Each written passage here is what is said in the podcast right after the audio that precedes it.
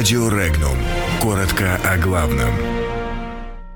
Чиновников пугают низкие зарплаты, бюджетников – их повышение. Регионы делят по жесткости. Россия отказывается от кредитования зарубежных юрлиц. Российские госкомпании обяжут перейти на отечественный софт. В России определены доступные гражданам виды бесплатной помощи. В Югре митингуют чиновники. Бюджетники Колымы просят не повышать им зарплаты.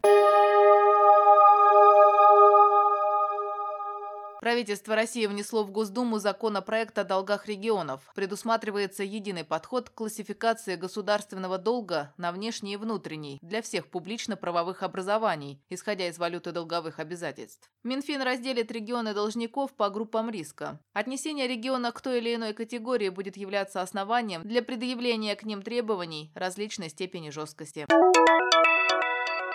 Правительство России внесло в Госдуму законопроект о кредитах иностранным государствам. Вводится новое определение в бюджетное законодательство – государственный кредит на цели официального содействия развитию. Закрепление в бюджетном процессе данного понятия позволит оказывать финансовую помощь за счет средств федерального бюджета на цели содействия развитию иностранных государств и классифицировать ее в соответствии с установленными нормами, отмечают авторы. Предлагается исключить возможность предоставления государственных кредитов иностранным юридическим юридическим лицам.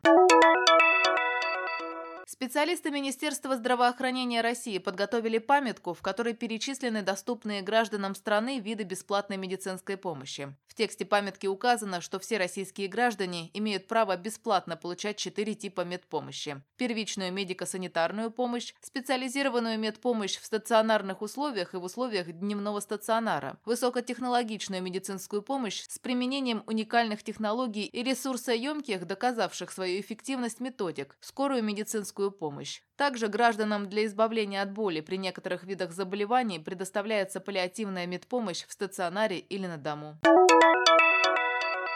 Согласованный массовый пикет за достойную зарплату прошел накануне в Сургуте. Протестовать вышли чиновники. Государственные служащие выступили против совершенствования системы оплаты труда, которая пока существует в проекте постановления правительства Югры. Чиновникам, увеличив доклад, урезают привычные бонусы, 30-ю премию и разного рода субсидии. Слуги государевы опасаются, что потеряют с 2019 года в деньгах около 20%. Некоторые подсчитали, что с внедрением новой системы оплаты труда теряют по 150 тысяч рублей в год.